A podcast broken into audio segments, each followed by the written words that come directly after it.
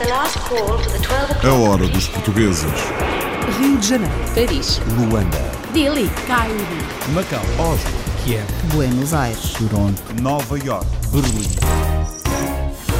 Tranquilidade é a recomendação do Consulado de Portugal em Londres em relação ao Brexit. Uma sessão de esclarecimento pode funcionar como um calmante para dúvidas e anseios. Eu vim a esta iniciativa porque acho muito importante nós sabermos exatamente os nossos direitos, a forma de os formalizarmos e podermos, de facto, continuar a beneficiar de todas as garantias que estão a ser negociadas. Estou preocupada com o Brexit e o facto de estar cá há mais de 16 anos implica mil e uma situações que muitos, incluindo eu, não estava informada. E ao ter vindo aqui, pude requerer as informações e saí com menos dúvidas. Dúvidas esclarecidas em sessões promovidas pelo Consulado Português na capital britânica. Na região de Bruxelas, há meia dúzia de mulheres portuguesas candidatas às próximas eleições autárquicas na Bélgica. Por agora, querem convencer os patrícios a fazerem inscrição nos cadernos eleitorais. Estamos aqui a viver em permanência, nós temos aqui as nossas necessidades, nós temos aqui os nossos anseios, muitos de nós temos aqui os nossos filhos, portanto faz todo o sentido lutar por uma sociedade que nos uh, ajude. Se não nos implicarmos na vida política, isso não faz sentido, porque pronto, não temos nenhum, nenhuma, nenhuma maneira de influir, de influenciar as políticas a nível local. Votar é dever e direito. Portugal foi o protagonista num festival do livro infantil e juvenil em Colónia, na Alemanha. Dez autores portugueses andaram por lá a dar a conhecer histórias aos mais novos e não só. Eu fui a três escolas primárias fazer workshops com as crianças e também uh, vim aqui à Universidade de Colónia para fazer um workshop com adultos que estão a aprender português, o que é giro porque eles estão a utilizar livros que normalmente são estão ligados à literatura para crianças para aprender português. Isso é um, de certa forma, inovador. Porque cada vez há mais interesse na aprendizagem da língua portuguesa.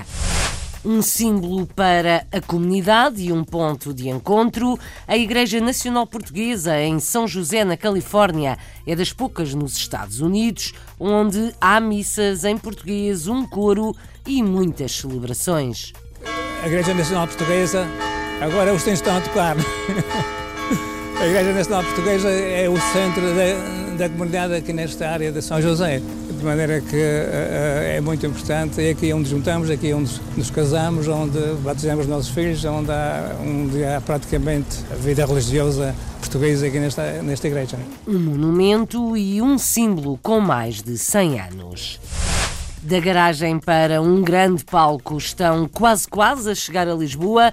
Os músicos brasileiros da banda Sound Bullet venceram um concurso no Brasil e vêm tocar a um grande festival de verão, o Nós Alive.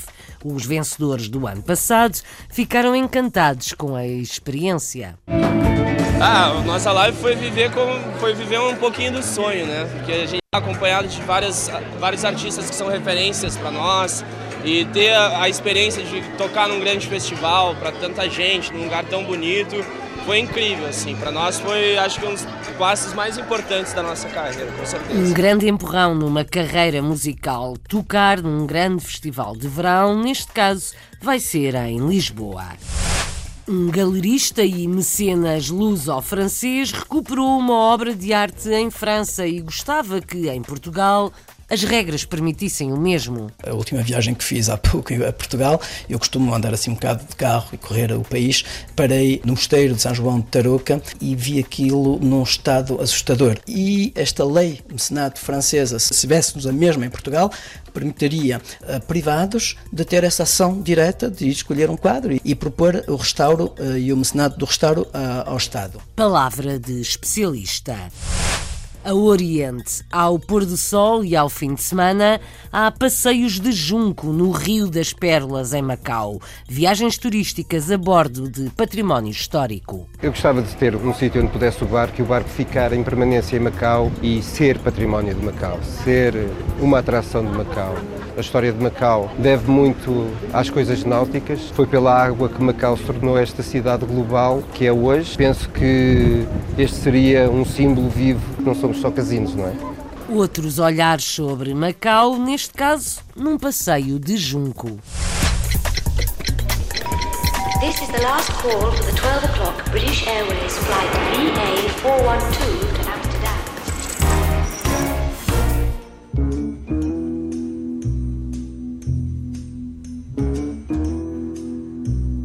A informação pode ser a melhor arma para enfrentar os receios do Brexit. O consulado português na capital britânica já promoveu sessões de esclarecimento e recomenda tranquilidade. Os portugueses que tenham dúvidas podem pedir informações ao consulado por e-mail ou pessoalmente. A saída do Reino Unido da União Europeia está em andamento e as autoridades portuguesas recomendam aos portugueses que não deixem andar. É preciso ter os papéis em ordem. O conselho de Joana Gaspar, cônsul em Londres. As informações que nós temos das autoridades britânicas é que a intenção é que todos fiquem cá. Por outro lado, um alerta por favor, não deixem andar. Estejam atentos às informações que vão passando, guardem os documentos, tenham os documentos de identificação em dia, estejam atentos, vão lendo, não, não, não deixem para a última, portanto, interessem-se por este assunto. Joana Gaspar é cônsul de Portugal na capital britânica. Vamos voltar a ouvi-la e também o testemunho de alguns portugueses depois de uma sessão de esclarecimento. Vamos escutar uma professora, uma doméstica e um reformado. A reportagem para A Hora dos Portugueses é de Renato Guerra, que abriu o microfone à cônsul Joana Gaspar. Desde o dia do referendo do Brexit que nós percebemos que uh, tínhamos que ter um plano para ajudar as pessoas, a esclarecer as pessoas, os portugueses residentes no Reino Unido, sobre o que é que ia mudar e o que é que seria necessário fazer. E, portanto, a primeira coisa que nós fizemos logo foi criar um e-mail dedicado só para perguntas do Brexit, que é o brexit.segalondres.pt uma linha de e-mail dedicada. Nessa altura também abrimos um serviço de atendimento presencial sobre, sobre questões ligadas ao Brexit e à residência portuguesa no Reino Unido. Uh, e, portanto, as pessoas podem vir ao consulado com os seus documentos, com as suas dúvidas e têm um atendimento individualizado e presencial. No dia 29 de março de 2019, o Reino Unido separa-se da União Europeia. As negociações desta separação, marcadas por avanços e recuos no que respeita ao Estatuto dos Cidadãos Europeus, têm gerado muita controvérsia e, sobretudo, muitas dúvidas. Para clarificar os procedimentos necessários à regularização dos cidadãos, bem como responder às questões da comunidade portuguesa, o Consulado-Geral de Portugal em Londres tem organizado sessões públicas de esclarecimento. Portanto, esse processo vai iniciar, segundo nos dizem as autoridades britânicas, no final de 2019 e correrá até ao final do período de transição, que é 2021. A partir do momento em que começámos a saber mais concretamente o que é que ia mudar e o que é que as pessoas iam precisar de fazer, achámos que eh, era muito importante ir ao encontro das pessoas pessoalmente também. Após a apresentação de informações, seguiu-se uma sessão de perguntas e respostas.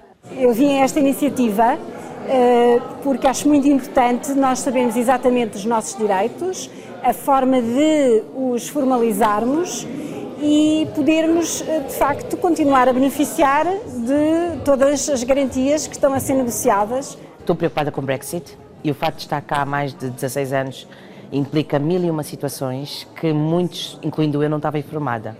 E ao ter vindo aqui e pude, re, pude requerer as informações e saí com menos dúvidas.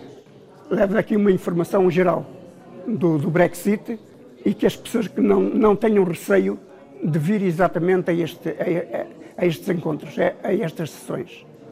O consulado tem, eh, tem um plano preparado eh, e que é, sobretudo, um plano de apoio eh, às pessoas que não forem capazes, que por alguma razão de vulnerabilidade não sejam capazes de candidatar-se e preencher os documentos sozinhas as informações que nós temos das autoridades britânicas é que a intenção é que todos fiquem cá, que todos continuem a dar o seu contributo para a sociedade britânica, eh, porque é que eles são aqui, são muito bem-vindos eh, e são muito bem vistos pelas autoridades e pelas comunidades em que se inserem.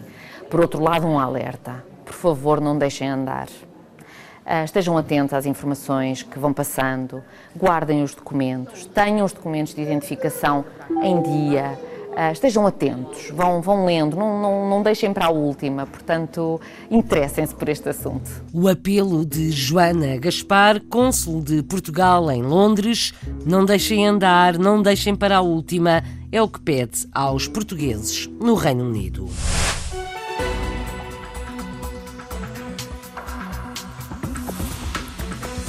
Há meia dúzia de portuguesas na região de Bruxelas que são candidatas às eleições municipais em outubro, na Bélgica. Há mais ou menos tempo no país. As candidatas estão convencidas de que devem participar na vida do país que as acolheu. Por agora, a batalha é pelo recenseamento dos portugueses que podem votar nestas eleições. A inscrição nos cadernos eleitorais tem de ser feita até ao final deste mês. Por isso, o apelo feito pelas candidatas com argumentos que vamos já ouvir. A reportagem do Carlos Pereira registou os depoimentos de Yasmin Rodrigues Moraes, Joana Benzinho, Inês Pinto, Silvia Paradela Gonçalves e Estela. Eu chamo Estela Soraya Costa, tenho 24 anos, sou estudante em Relações Públicas e Comunicação, nasci em Lisboa e faz 23 anos que estou aqui na Bélgica. Eu, eu cheguei aqui, tinha 12 anos, fiz aqui a minha escolaridade toda, estudei aqui, tenho uma licenciatura em jornalismo e uma pós-graduação em política europeia internacional. Depois comecei o meu primeiro trabalho, foi no Parlamento Europeu para trabalhar para os, os socialistas uh, franceses, na delegação uh, socialista francesa no Parlamento Europeu. Depois fui para dois uh, gabinetes de dois ministros como assessora de imprensa e agora estou a trabalhar como responsável de comunicação na agência Erasmus+. Tenho 25 anos, venho de Matosinhos, eh, no norte de Portugal. Estou a viver em Aterbeca há cerca de um ano e meio e estou a trabalhar aqui como consultora jurídica uh, no âmbito da, da União Europeia. Eu estou a viver na Bélgica há 18 anos, vim para cá por razões profissionais e penso que ao fim de um determinado tempo que não sabemos ficamos, se regressamos, começamos a fazer parte da, da sociedade bruxelense e a ter as nossas atividades no país e portanto achei que fazia todo o sentido neste momento estar aqui a defender aquilo que eu fiz, que é uma pessoa recensear-se na Bélgica, votar os seus representantes na Bélgica e acima de tudo participarmos na vida ativa da, da sociedade deste país que nos acolheu. O argumento é que nós estamos aqui a viver em permanência, nós temos aqui as nossas necessidades, nós temos aqui os nossos anseios, muitos de nós temos aqui os nossos filhos, portanto faz todo o sentido lutar por uma sociedade que nos uh, ajude. E que uh, se não nos implicarmos na vida política, isso não faz sentido, porque pronto, não temos nenhum, nenhuma maneira de influir, de influenciar as políticas a nível local. Os portugueses contribuíram à construção deste país, desta cidade, quer também sensibilizar os portugueses uh, ao voto para eles votarem, porque é importante participar à vida da cidade. É uma oportunidade única, é um privilégio poder-se votar para mim é mesmo uma obrigação e estou cá também para tentar convencer, sensibilizar a comunidade portuguesa. As pessoas acham que, da mesma forma que o voto delas em Portugal não valeria muito, que então valerá ainda menos aqui, o que de facto é errado, porque ainda para mais a nível local é onde a representatividade é mais fácil de obter, porque é, é de mais fácil acesso ao cidadão comum falar com a pessoa que elegeu para um determinado cargo e, portanto, eu explicaria esse fenómeno dessa forma. Eu sou muito próxima do meu país porque aqui há muitos portugueses. Vou à loja portuguesa, vou aos cafés portugueses, eh, vou com meus amigos são todos portugueses. Então, estou longe do meu país porque vivo na Bélgica, mas estou perto porque estou sempre com portugueses. Sente-se em casa, mesmo em Bruxelas, uma das candidatas portuguesas às eleições municipais em outubro, na Bélgica.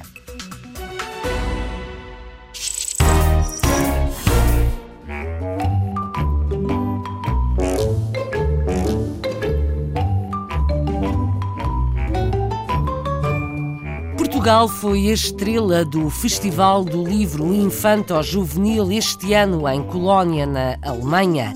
Dez autores e ilustradores portugueses estiveram lá recentemente, andaram pelas escolas, participaram em encontros de leitura, workshops, teatro. O festival prolongou-se por duas semanas. Vamos ouvir Beatriz de Medeiros Silva, leitora do Camões na Universidade de Colónia, a escritora Alice Vieira, as autoras e ilustradoras Madalena Matoso, Catarina Sobral, Afonso Cruz e ainda Fatinha Ramos. A diretora do projeto, Úrsula Schrotter, elogia muito o trabalho dos ilustradores portugueses e o dirigente cultural Hans Georg diz que há muito interesse na literatura portuguesa traduzida na Alemanha. A reportagem para A Hora dos Portugueses é de Marisa Fernandes. Todos os anos a cidade de Colónia organiza um festival literário intitulado Semanas Internacionais do Livro Infanto-Juvenil, que é dedicado anualmente a um país diferente. Na edição deste ano, Portugal foi o país convidado. Dez autores e ilustradores portugueses participaram neste evento internacional que decorreu durante duas semanas em vários locais desta cidade alemã. As Semanas de Literatura Infantil-Juvenil, Semanas Internacionais, eh, existem já há 22 anos. E o motor de tudo isto, o que impulsionou a escolha de Portugal e a possibilidade de fazer um, um festival de duas semanas, que é uma, um festival de grande envergadura, foi o facto do livro da Isabel Minhoz Martins, De Que Ninguém Passa, ter ganho o grande prémio da literatura infantil-juvenil na Alemanha no ano passado. Portanto, tornou-se conhecido, começou -se a ouvir falar e isso tornou um dos fatores atrativos para para o foco na, na literatura infantil-juvenil portuguesa. Interessa nomeadamente literatura infantil e juvenil que tenha sido traduzida para alemão, para introduzir a criação cultural literária de um país e também para se poder comprar o livro aqui em alemão. Os autores e ilustradores convidados a representar Portugal nesta iniciativa foram Alice Vieira, Afonso Cruz, Madalena Matoso, Isabel Minhoz Martins, Fatinha Ramos, Catarina Sobral, Carla Maia de Almeida, Margarida Pogarel, Mariana Peixe Dias e Inês Teixeira do Rosário. Há muito tempo que eu não vinha à Alemanha e há muito tempo que eu não tinha livros traduzidos em alemão e, e portanto fiquei um bocadinho admirada, mas uh, gostei muito de vir e tenho andado nas escolas e tenho trabalhado o livro que ainda está à venda em alemão, porque há dois que já não se encontram, e tem sido uma experiência muito, muito agradável. Eu fui convidada para apresentar eh, os livros que estão editados em alemão que no caso do meu trabalho é o livro CLAP e o Cá em Casa Somos. Uh, sinto cá assim, uma grande curiosidade e vontade de saber mais sobre Portugal, sobre o que é que se está a fazer em Portugal a nível da literatura para a infância. Esta iniciativa ofereceu um programa diversificado que envolveu a presença dos autores e ilustradores nacionais para encontros com o público, sessões de leitura, visita a escolas e bibliotecas, workshops, teatro e uma exposição de ilustração. Eu fui a três escolas primárias fazer workshops com as crianças e também uh, vim aqui à Universidade de Colónia para fazer um workshop com adultos que estão a aprender português, o que é giro porque eles estão a utilizar livros que normalmente são, estão ligados à literatura para crianças para aprender português e isso é um, de certa forma inovador. Trouxe vários livros porque, como tive sessões diferentes para idades diferentes, trouxe também livros uh, cujo público-alvo é, é, é, diferente, ou seja, tem alguns livros que são ilustrados. É uma boa oportunidade para, para mostrar o, o, meu trabalho e eventualmente ter algumas traduções. Das várias atividades desenvolvidas ao longo de duas semanas, houve algumas que se destacaram, tais como a peça de teatro Daqui Ninguém Passa, baseada na obra de Isabel Minhoz e Bernardo Carvalho, foi apresentada pelo Grupo de Teatro Lusotac da Universidade de Colónia, em cooperação com a Comédia Teatro da cidade alemã. E por outro lado, também a exposição de ilustração Aqui Vem Portugal, que teve lugar no Cultur Bunker de Colónia, onde estiveram expostos trabalhos dos diversos ilustradores portugueses. Para mim foi uma honra muito grande uh, de ser escolhida, até porque os outros ilustradores que foram uh, convidados a participar são, são ilustradores de topo uh, que eu sempre admirei e que eu gosto muito. Portanto, fazer parte desta, deste, deste evento literário tão, tão interessante e tão importante, para mim, com o livro do MoMA, é uma honra muito grande. E poder estar aqui a representar o país é ótimo. Ich muss sagen, viel moderner als deutsche Illustratoren. Devo dizer que os portugueses são muito mais modernos que os ilustradores alemães, cheios de vida, coloridos, muito bonitos e com conteúdos bastante modernos. As crianças estavam muito entusiasmadas, foi um intercâmbio muito bom, com mais de duas mil crianças. Tenho a certeza de que se tornaram grandes fãs da literatura portuguesa.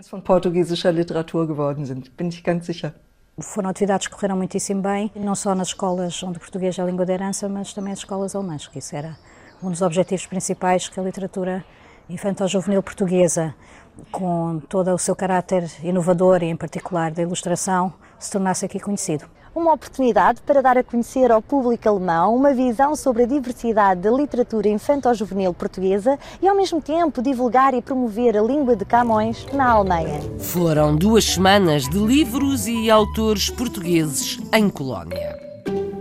A hora dos portugueses.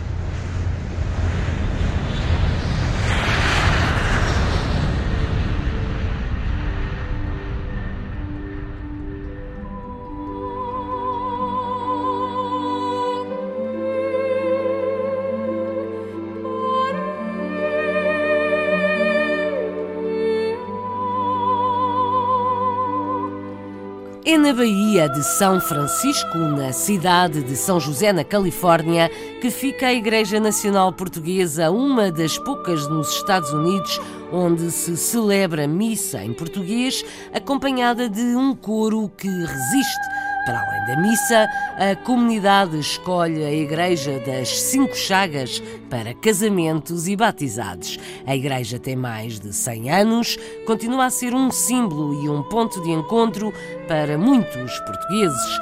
Vamos ouvir José Rogério da Costa, não canta na rádio, mas faz parte do coro, ainda o dirigente comunitário Manuel Betancourt e Horácio Faustino, um fiel e ex-elemento do coro. Conta o Nelson Ponta Garça. Igreja Nacional Portuguesa das Cinco Chagas, no centro do pequeno Portugal, tem sido há mais de 100 anos o centro histórico e religioso da comunidade portuguesa na Baía de São Francisco, na Califórnia. É uma das poucas igrejas em todos os Estados Unidos da América onde ainda se celebram missas em português e com a particularidade de serem também cantadas em português. Aqui nas Cinco Chagas, eh, talvez para 30 e 33, 34 anos já estou cantando aqui, já, já há muito tempo, já, já, já há long time, me diz o americano, já, já há muito tempo. E gosto, é não. Nasci desde pequeno lá na freguesia, não a fazer uma coisa que eu gostava, que era cantar, e não para Deus, e não. E é, e é isso que eu procuro fazer, às vezes com sacrifício. Mas... Ao longo dos anos, a Igreja Nacional Portuguesa das Cinco Chagas é o local de preferência dos portugueses desta região para a prática religiosa, em particular casamentos e batizados. A Igreja Nacional Portuguesa, agora os tens estão a tocar. A Igreja Nacional Portuguesa é o centro da, da, comunidade aqui nesta área de São José, de maneira que uh, é muito importante. É aqui onde juntamos, aqui onde nos casamos, onde batizamos os nossos filhos, onde há, onde há praticamente a vida religiosa portuguesa aqui nesta, nesta igreja. A missa já vem há 36 anos pertenceu ao coro um, uns 10 anos e, e aqui é que casei e aqui é que meus filhos foram, tiveram na escola e aqui é que foram batizados e crismados, por isso esta igreja pertence-me a mim. A Igreja Nacional Portuguesa das Cinco Chagas é de uma beleza exterior e interior ímpar. É o lugar ideal para se ouvir um coro. Príncipe a cantar muito novo, talvez com, no coro, com 13, 14 anos. Já cantava naquele tempo, as missas eram em latim. E havia lá um padre que era muito, um grande músico, se chamava o padre Joaquim Vieira da Rosa, se chamava o padre Rosa, era, era um grande músico, e então ele sempre, sempre me via e via-me o avô, ia ter com o meu avô, o seu Sebastião, o seu Sobrinho, tem, o seu neto tem que vir para aqui, para a capela, para cantar. O coro da igreja faz parte do tecido humano deste edifício histórico, que ao longo dos anos recebeu os mais ilustres e importantes eventos. Desde, desde sempre que houve coisas solenes aqui e esta coisa da, da igreja, como se chama, o aniversário da igreja, sempre, sempre tem estado nas missas e tudo. E é, mas isto nunca, nunca. A igreja está cheia para mim, é igual a estar com é igual a mesma coisa. Não, não fico nervoso, nem não, não, não. Uma vida dedicada ao grupo coral e ao canto, ao serviço da comunidade portuguesa no estado da Califórnia. É seguir, agradecendo a Deus essa voz que me deu, até poder, é só. Então, então. Sempre que posso tenho vindo, sempre, sempre vindo. Yeah. Sempre que posso eu venho. Gosto de fazer isso. Enquanto Deus me der vida e saúde. Yeah. A Igreja Nacional Portuguesa das Cinco Chagas é uma das últimas nacionais portuguesas nos Estados Unidos da América. Construída já há mais de 100 anos, é um dos símbolos desta cidade, São José, na Califórnia. Um templo e um monumento português na Baía de São Francisco.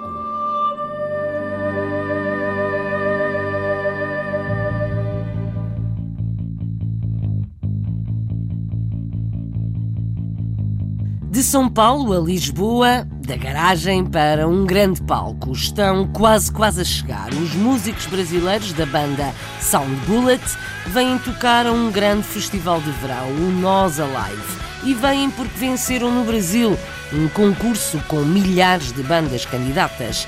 A EDP promove a competição no Brasil e oferece ao vencedor a gravação de um disco mais a subida ao palco num grande festival. Os vencedores do ano passado ficaram encantados com a experiência.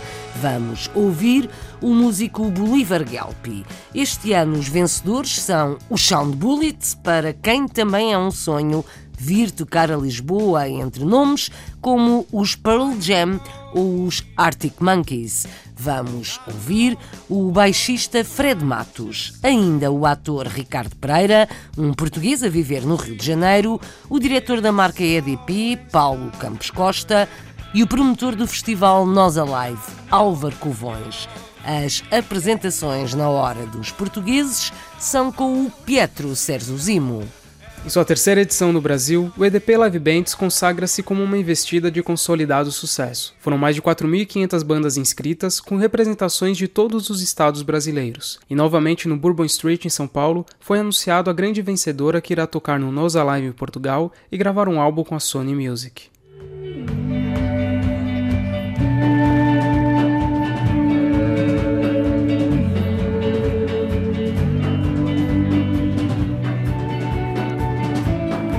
Ah, nossa live foi viver com, foi viver um pouquinho do sonho, né? Porque a gente está acompanhado de várias, vários artistas que são referências para nós e ter a, a, experiência de tocar num grande festival para tanta gente, num lugar tão bonito, foi incrível, assim. Para nós foi, acho que um dos passos mais importantes da nossa carreira, com certeza. Neste caso levamos uma banda do Brasil para lá, mas o caso da banda que ganha Portugal vai tocar também a Espanha, não é? Portanto, há este intercâmbio, a banda de Espanha vai também tocar a Portugal. Nós gostamos que a música é algo muito positivo, eh, é uma boa energia que nós temos em nós e é uma forma muito boa de se poder partilhar aquilo que nós temos hoje na nossa vida, que é uma boa energia e devemos ser otimistas quanto ao futuro e acreditar nos nossos valores. A, a música é uma indústria global, por isso é que nós escutamos bandas de todo o mundo. E, como nós falamos todos portugueses, acho que esta relação Portugal-Brasil é fundamental também para incentivar ainda mais este intercâmbio e, portanto, a EDP está de parabéns porque tem um concurso aqui no Brasil que pretende dar uma oportunidade todos os anos a uma banda para sair da garagem e chegar aos grandes palcos e, neste caso, o privilégio de tocar no Nós Alive é um privilégio fundamental e um grande incentivo para as bandas brasileiras. A nossa escolha, a escolha desse jurado bem parceiro assim, foi os nossos conterrâneos lá do Rio de Janeiro, a galera da Sound Bullet.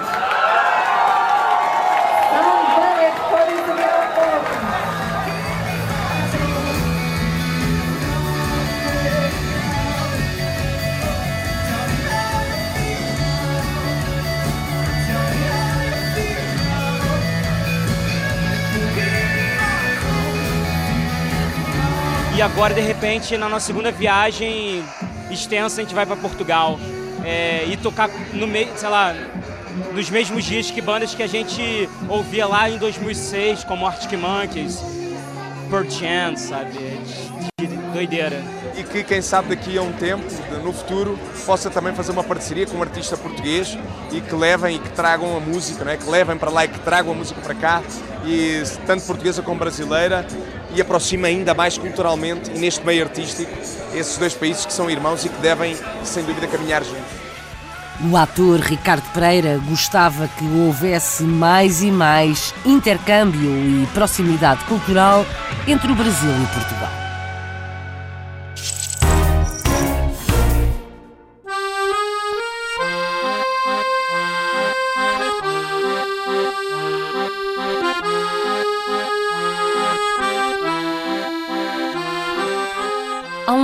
Luso-descendente em França que é galerista, especialista em história de arte e mecenas. Recentemente pagou o restauro de um quadro do século XIX que é património histórico de França. Filipe Mendes gostava que Portugal tivesse uma lei do mecenato como a francesa, porque há muito, mas mesmo muito restauro a fazer na arte e no património portugueses. O jornalista Carlos Pereira esteve à conversa com este luso-francês que tem uma galeria de arte e sonha com a abertura de uma sala portuguesa no Louvre. Filipe Mendes tem uma galeria de arte em Paris e é especialista da pintura francesa e italiana do século XVI ao século XIX. Utilizando a lei francesa do mecenato, tem financiado o restauro de quadros franceses. E este ano decidi que uh, ia restaurar finalmente uh, a Anunciação do Jean-Jacques Anciot, uh, que é este quadro que foi pintado em 1823 pelo um dos mais importantes representantes um, do neoclassicismo, uh, uh, dos finais do neoclassicismo francês. Uh, este quadro é uma grande beleza, já com alguns toques de romantismo e, e também é, acaba por ser uma descoberta importante para a história da arte francesa do século XIX. Perante a beleza da obra, ainda durante o restauro, os conservadores decidiram classificar este quadro na lista do património histórico francês. O que no fundo eh, acabava por não me permitir de expô-lo na galeria, porque eh, sendo uma entidade privada não podia fazê-lo. Eh, eles aceitaram Uh, uh, no entanto, de uh, emprestá-lo durante um, um, um, mês, porque também era necessária essa contrapartida de mecenar um, um, um, o restauro de um quadro, de poder mostrá-lo ao público. O quadro vai voltar para a capela de onde veio, no 14 arrondissement, aqui em Paris, é uma capela que pertencia à casa de Madame e de Monsieur de Chateaubriand, o grande escritor do romantismo francês. Um, à morte de Madame de Chateaubriand, ela decidiu de legar o, a casa a capela e o parque à Igreja de Paris, ao Diocese, para que venha a ser uma casa para padres reformados ainda o é, e dentro do parque, da, da, da, casa, temos lá uma capela uh, onde está este quadro e vários outros quadros que foram encomendados então por uh, Madame de Chateaubriand aos melhores pintores daquele período. A lei francesa do mecenato permite a desfiscalização para particulares ou empresas que contribuam para a preservação do património cultural. Filipe Mendes considera que Portugal devia ter uma lei de mecenato idêntica à da França e lança mesmo um apelo para que seja alterada urgentemente. A última viagem que fiz há pouco a Portugal, eu costumo andar assim um bocado de carro e correr o país, uh, parei no convento, uh, no mosteiro de São João de Tarouca e, e, e, vi aquilo num estado assustador.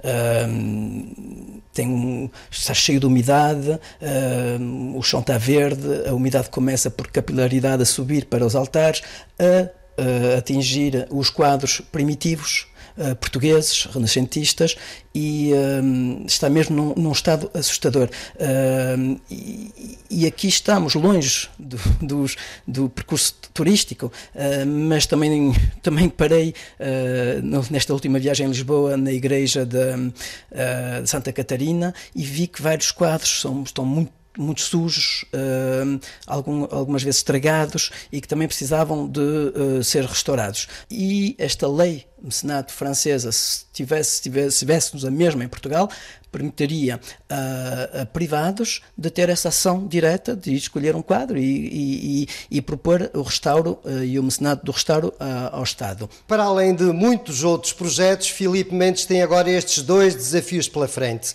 O primeiro é conseguir com que a lei do mecenato possa mudar em Portugal e o segundo é que haja, enfim, uma sala portuguesa no Museu do Louvre. Um especialista em arte, galerista e mecenas, um luso-descendente em Paris.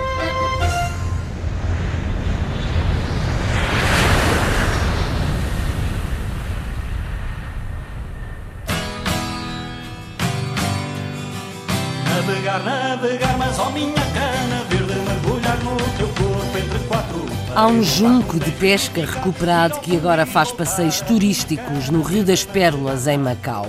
A ideia foi de um português que gostava de ver o barco definitivamente ancorado em Macau, mas falta espaço. Henrique da Silva acha que o último junco de pesca ainda a navegar é património da região. O promotor dos passeios quer mostrar que Macau não é só jogo, tem muito mais para ver. Quem já viu as vistas do rio para a terra concorda. Vamos ouvir as opiniões de Cristina, Luís e Patrícia. A reportagem em Macau para A Hora dos Portugueses é de Ana Isabel Dias. É um dos últimos juncos de pesca. Saiu dos estaleiros de Coluana em 1982 para pescar camarão. Os tempos mudaram e o junco adaptado à nova era renasceu para transportar passageiros em cruzeiros ao final da tarde pelas águas de Macau. Depois de um ano parado por falta de lugar, foi retomada a atividade por simpatia de um amigo que emprestou um lugar para o barco na doca de Lamau. O projeto, lançado em 2015, é da Macau Sailing, de Henrique da Silva, conhecido por Bibito e muito ligado às atividades náuticas.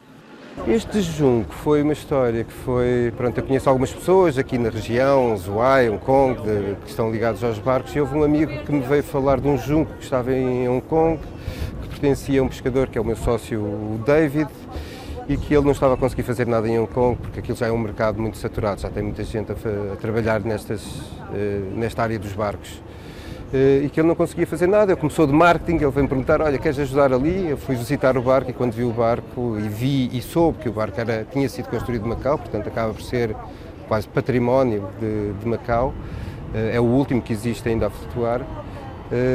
eu achei que se calhar a, a ideia certa era trazer o barco para Macau e, e pronto, e devolvê-lo à sua terra de origem e tentar fazer alguma coisa aqui com, com o barco.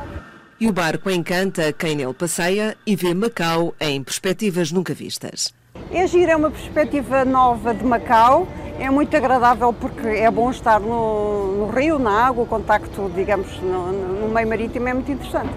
Eu acho que estas iniciativas são boas porque Há quem diga às vezes que Macau às vezes é um pouco limitado em termos de, de opções de lazer e, e, acho, que é, acho que é uma acho que é interessante, é uma nova, dá uma, dá uma nova dinâmica à cidade.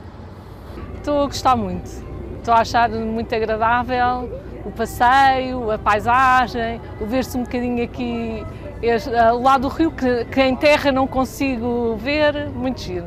Eu gostava de ter um, um sítio onde pudesse o barco e o barco ficar em permanência em Macau e ser património de Macau, ser uma atração de Macau. É, nós devemos, nós, a história de Macau, deve muito às coisas náuticas. Foi pela água que Macau se tornou esta cidade global que, que é hoje. E, e penso que este seria um símbolo vivo que se poderia trazer essa história para os turistas que nos que nos visitam saber um bocadinho mais do que, é, do que é que somos, que não somos só casinos, não é? Enquanto tiver lugar na doca de Lamau, o Junco continuará os cruzeiros ao pôr do sol todos os fins de semana.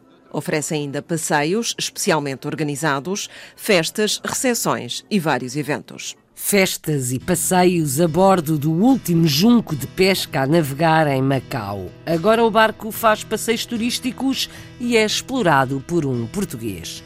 Bons passeios a rádio acompanha. A Hora dos Portugueses, com sonoplastia de Paulo Cavaco, edição e apresentação de Isabel Gaspar Dias.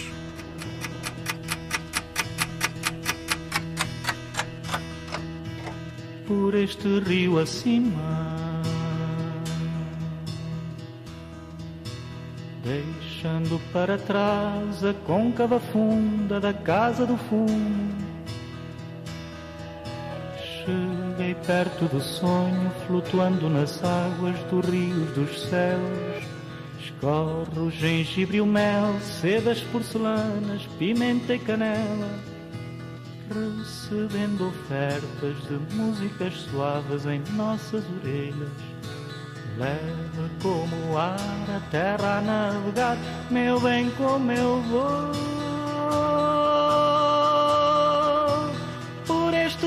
acima por este rio acima.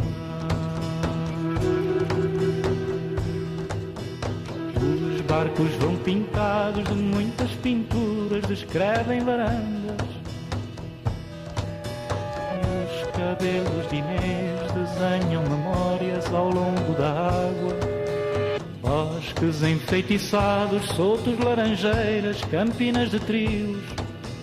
Amores repartidos afagam as dores quando são sentidos. Monstros adormecidos na esfera do fogo, como nasce a paz.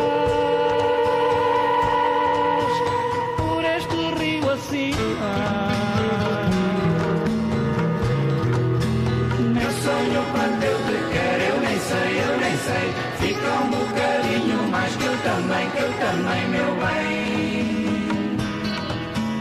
Meu sonho quando te quero, eu nem sei, eu nem sei. Fica um bocadinho mais que eu também, que eu também, meu bem.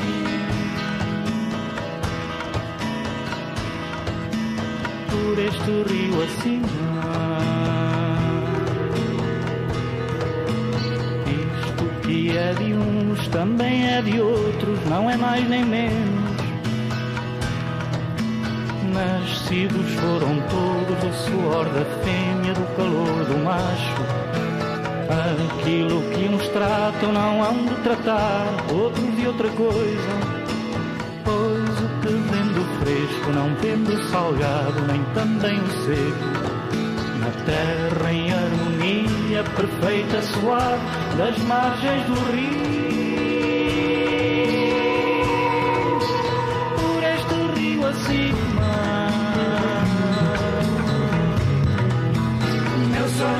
Eu te quero, eu nem sei, eu nem sei. Fica um bocadinho mais que eu também, que eu também, meu bem. Meu sonho quando eu te quero, eu nem sei, eu nem sei. Fica um bocadinho mais que eu também, que eu também, meu bem.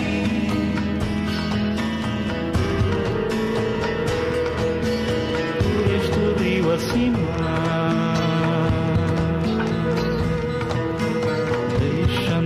Para trás a côncava funda da casa do fumo. Cheguei perto do sonho, flutuando nas águas do rio dos céus. Escorro gengibre e mel, sedas, porcelanas, pimenta e canela. Recebendo ofertas de músicas suaves em nossas orelhas. Leve como o ar a terra a navegar, meu bem como eu vou. Por este rio acima.